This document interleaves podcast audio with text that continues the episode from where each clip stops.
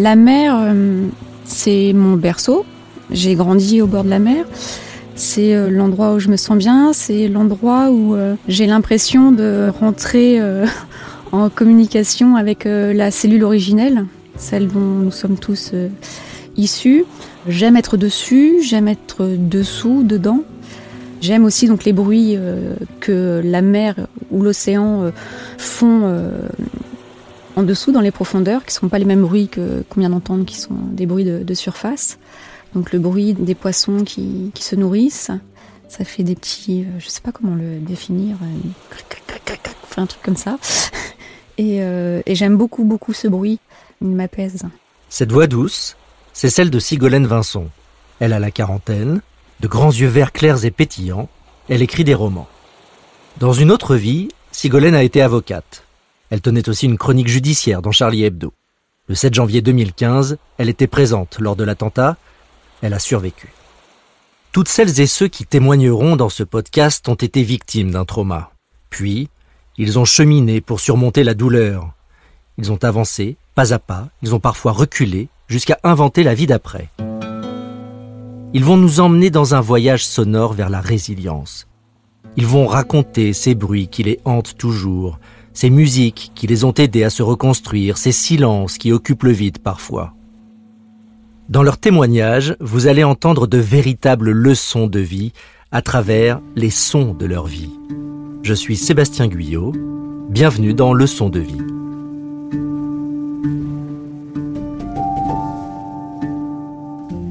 Vous vous souvenez tous de ce 7 janvier 2015.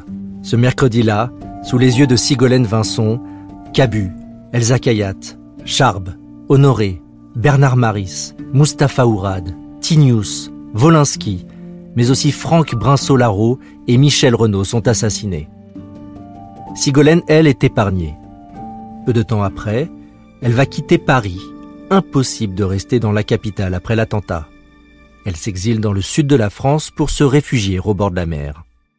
Euh, c'est une fuite et, euh, et ma raison avait complètement déserté, c'est-à-dire que je me souviens même plus comment j'ai mis en vente mon appartement parisien. Je ne sais plus comment j'ai fait mon déménagement. toutes ces choses pratiques, je les ai complètement oubliées. Et ça s'est fait très vite puisque j'ai vendu l'appartement parisien en, en, une journée. Mais j'ai plus de souvenirs de ça. Je ne sais plus matériellement comment j'ai fait les choses et comment je suis arrivée dans le sud en fait. Et, et j'y suis allée par peur, je pense. Hein, c'est cette peur euh, euh primale, primaire, euh, qui m'a fait courir quoi et partir, m'enfuir.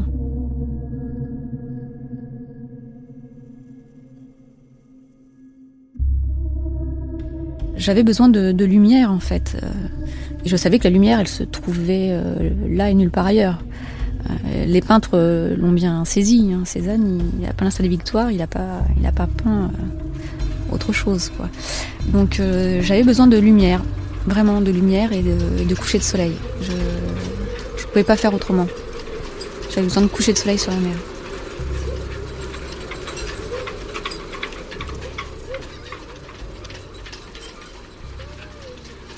Euh, j'ai toujours aimé le, son d'Edris.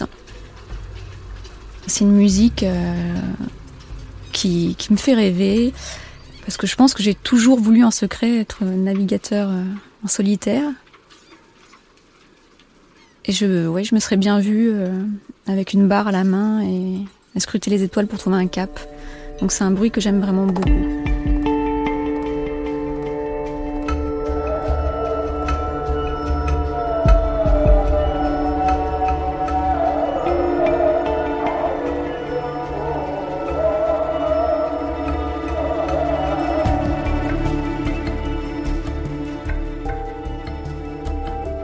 J'ai grandi euh, à la Corne de l'Afrique, à Djibouti. Le chant du muezzin, euh, donc il a rythmé mon enfance, donc la prière cinq fois par jour. Et, c'est un chant que j'aime toujours parce que euh, à Djibouti, surtout enfin, la, dernière prière, annonçait le, crépuscule et il venait en même temps que le, chant des corneilles. Et c'était un moment très particulier où les odeurs ressortaient, puisque c'était en même temps que la nuit, donc tout, toute la chaleur enfin, de la journée euh, faisait ressortir des odeurs. Et c'est un chant qui a pas... Je trouve qu'il n'a pas été euh, trop abîmé par euh, le 7 janvier. Inch'Allah, je dis toujours, puisque je l'ai toujours dit. Mais à la Wagbar, en revanche, c'est un peu plus compliqué pour moi de l'entendre. Alors que Inch'Allah, Inch'Allah, quoi. Le 7 janvier 2015, dans la salle de la rédaction de Charlie Hebdo, un terroriste islamiste la tient en joue. Il lui dit Ce que tu fais est mal, mais je t'épargne parce que tu es une femme, et puisque je t'épargne, tu liras le Coran. Le tueur part. Sigolène Vincent est en vie.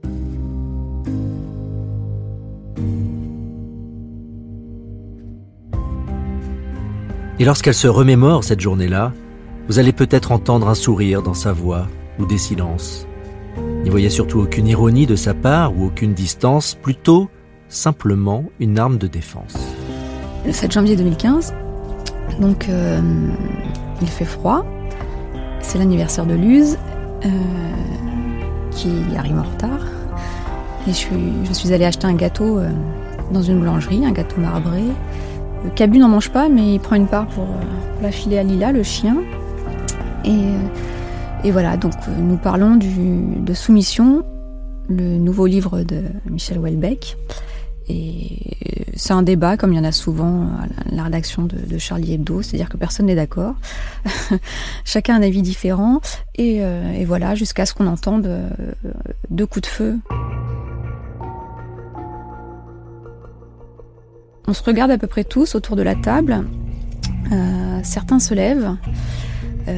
en se demandant quels sont ces, sons entre des bruits de pétard, un radiateur qui explose.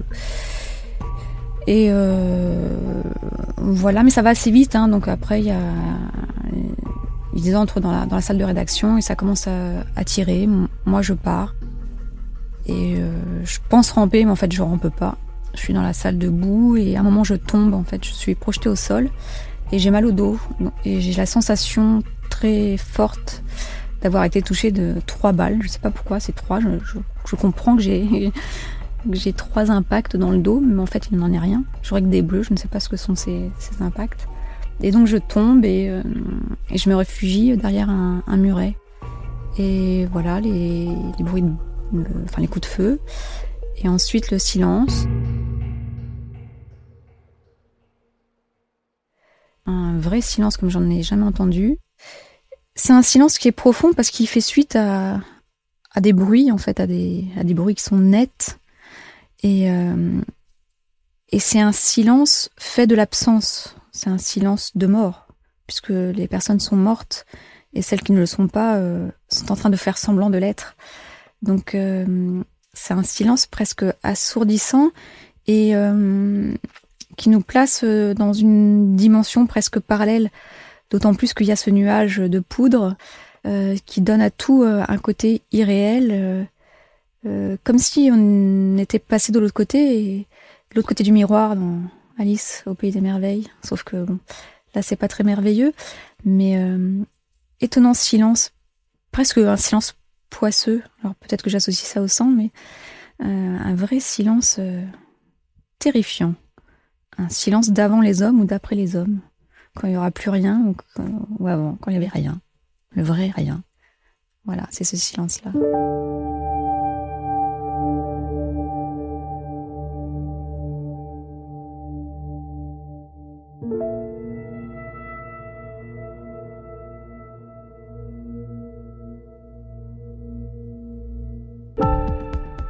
Et tout de suite après ce silence, des bruits de pas qui s'approchent euh, vers moi et de nouveaux coups de feu qui tuent euh, Mustapha. Et après, donc, le, le tueur qui me, qui me fait face. Voilà, moi je suis à terre il me surplombe. Je, le regarde puisqu'il me regarde et que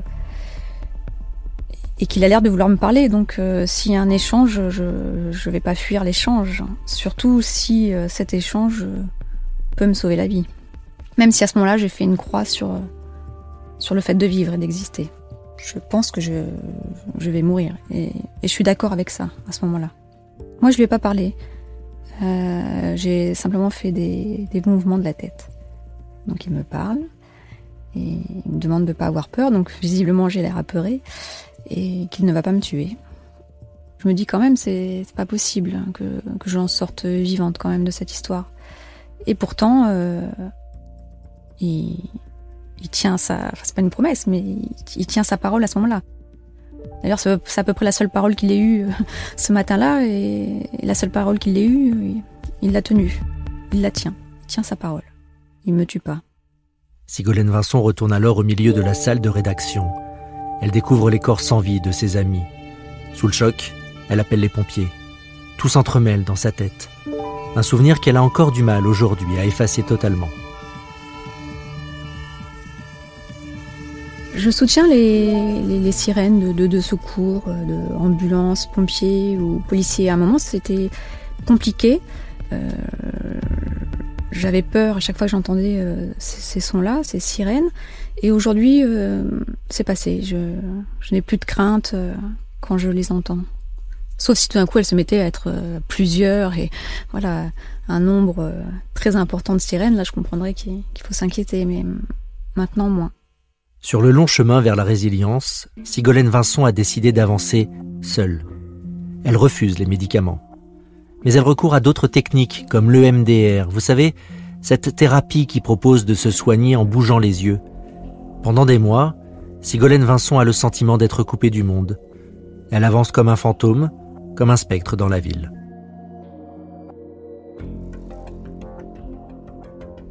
Dans la tête, euh, à ce moment-là, il se passe pas grand-chose passe quelque chose que... Non, il y, a un vide total. Donc euh, il n'y a plus de raison, il n'y a plus de d'intelligence, euh, il n'y a plus que des réflexes euh, de survie, dormir et encore, manger, boire, enfin ces choses-là quoi. Mais il n'y a rien. La démolition, c'est le chagrin, un vrai chagrin euh, une, vraie tristesse qu'on pense insurmontable, qui est tout le temps là et, qui me constitue forcément. Euh, je pense que maintenant cet attentat, enfin les conséquences euh, me constituent de la même façon que j'ai une couleur d'yeux ou une couleur de cheveux, une couleur de peau. voilà, c'est en moi. Les fleurs que je vous offrirai à présent seraient des violettes de Parme. Un jour, j'aimerais beaucoup les anémones. Qu'elles ne se pressent pas de fleurir. J'ai dit un jour. N'essayez pas de me comprendre, c'est une affaire entre moi euh, et moi. Et ne craignez rien, je ne suis qu'un revenant. Je connais par cœur, euh, c'est Louis Jouvet dans Un revenant. Et, euh, et c'est très très beau ce qu'on vient d'entendre. Je comprends tout ce qu'il dit, mais au départ les sons étaient tous agressifs hein, pour moi, tous. Euh, même aller au cinéma, c'était une épreuve. Euh, la puissance sonore des films, euh, en dehors du fait qu'il fallait être dans une salle. non, j'identifie pas de son comme ça qui, qui m'ait permis d'aller bien. Même la musique, je crois, avait déserté ma vie à ce moment-là. La musique revient à partir du moment où, où on m'offre une platine vinyle pour mon anniversaire. Alors là, depuis, elle n'arrête pas de tourner la platine. Nous prendrons le temps de vivre. C'est un vinyle que j'ai récupéré, je l'ai en deux exemplaires même celui-là, 33 tours. Euh, le temps de vivre, euh, j'aime beaucoup euh, Georges Moustaki et cette chanson particulièrement. je décide, j'ai toujours décidé de prendre le temps de vivre et, d'autant plus que je vieillis. J'aime vivre, mais exister m'importe peu. Je sais pas si on saisit bien la nuance, mais je peux passer euh, la vie assise sur un rocher à regarder la mer sans rien faire d'autre, en étant tout à fait inutile à la société. Et euh, ça me va très bien. Je j'ai pas besoin de, grosses joies, de gros bonheurs. Voilà, juste vivre. Je, je suis en vie, donc je je vis. C'est comme ça que Sigolène Vincent a décidé d'avancer à petits pas elle a laissé par exemple derrière elle des sentiments comme la paranoïa, inhérents au choc post-traumatique. Mais sur le chemin de la résilience, il a fallu passer un cap important. Elle, la romancière, a dû réapprendre à écrire. Elle a d'abord cru qu'elle n'y parviendrait jamais, cela lui a pris un an après l'attentat, mais vous allez l'entendre, elle s'est fixée une règle absolue. Je n'écris pas sur ce qui s'est passé parce que je ne sais pas si je saurais le faire parce que d'autres l'ont fait très bien. Euh, mais je pense que mon écriture est quand même marquée par ça et qu'il y a des petites choses euh, qui affleurent dans, la fiction que j'écris quand même.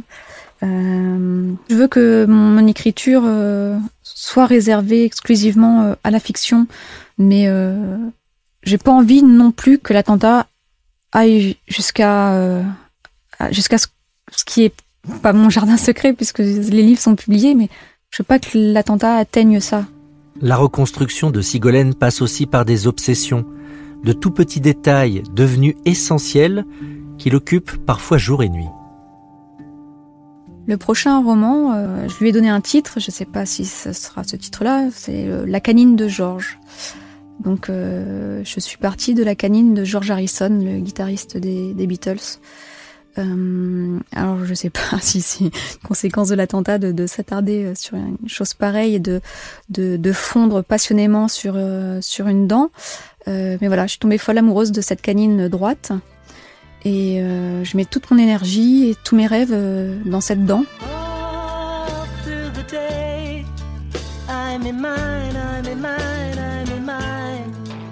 I me mine. Euh, oui, cette chanson, euh, en fait, l'histoire, c'est que c'est la chanson que j'ai perdue. C'est-à-dire que c'est une chanson que j'ai entendue souvent enfant, sans savoir de qui elle était, qui la chantait, qui l'avait écrite. Et, et je l'ai retrouvée et aux premiers accords, quand je l'ai entendu, j'étais submergée par des pleurs, euh, des tremblements. Mais moi, j'ai compris euh, dans cette voix et, dans ce qu'il disait, sans pourtant euh, comprendre un traître mot de, l'anglais, que ça serait pas simple d'exister, qu'il y aurait une douleur à, vivre. Et, quand j'ai redécouvert cette chanson que j'avais perdue pendant des années, je me suis souvenue de ça, de, de l'enfant qui écoute et qui se dit, oh là là, la vie, ça va être compliqué si cet homme-là, il a tant de peine dans la voix.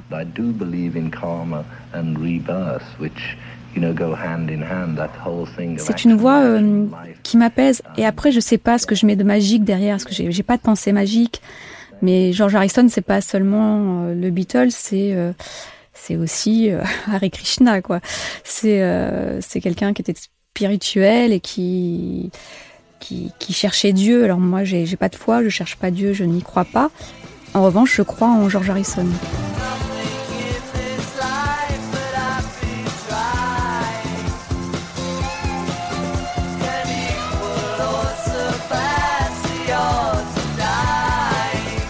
Il a écrit une chanson euh, Art of Dying, que l'art de mourir, en fait, c'est l'art de vivre, c'est la, même chose.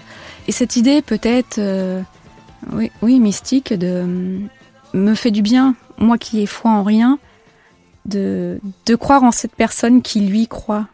Je sais pas, c'est croire par procuration parce que moi je suis trop raisonnable et, et je veux pas, euh, je peux pas faire autrement que, que d'être raisonnable. Mais euh, quand je l'écoute lui, bah je le crois lui et si lui croit en ça, et eh ben le temps de l'écouter, j'y crois aussi et, euh, il me touche beaucoup pour pour ça. Alors si l'art de mourir et l'art de vivre sont la même chose pour George Harrison, l'art de Sigolène Vincent, c'est bien de parvenir à vivre après avoir côtoyé la mort. Elle emploie une expression qui va certainement vous parler. Je suis très très moi, mais avec une fêlure. Avec le temps, Sigolène a retrouvé le goût de la littérature, de la musique et de la liberté. Aujourd'hui, elle rêve d'un autre silence que celui du 7 janvier 2015. J'aimerais tester le, le silence de la banquise en Arctique paraît que c'est un silence, euh, encore un autre silence assez particulier. Un silence qui n'est pas un silence, évidemment, puisqu'on entend euh, euh, la mer sous la banquise ou la banquise craquer. Donc c'est un autre bruit de mer et d'océan que je vais découvrir. J'aimerais connaître tous les bruits de, de la mer et là, ça va être un, nouveau bruit, celui de l'océan Arctique. Et voilà, j'ai hâte d'entendre ce silence ou ce bruit. Je sais pas comment, comment l'appeler pour l'instant. Je, je le saurai plus tard. Vous venez d'écouter le premier épisode de Leçon de vie, un podcast Europe 1 Studio que j'ai imaginé et écrit avec l'aide de Julien Tarot à la réalisation et de Fanny Rascle à la production. Si vous avez aimé ce voyage sonore vers la résilience, n'hésitez pas à nous mettre plein d'étoiles sur Apple Podcast, ce sera un formidable coup de pouce. On vous retrouve la semaine prochaine pour un nouveau témoignage sur toutes vos plateformes d'écoute. À très bientôt. Prenez soin de vous.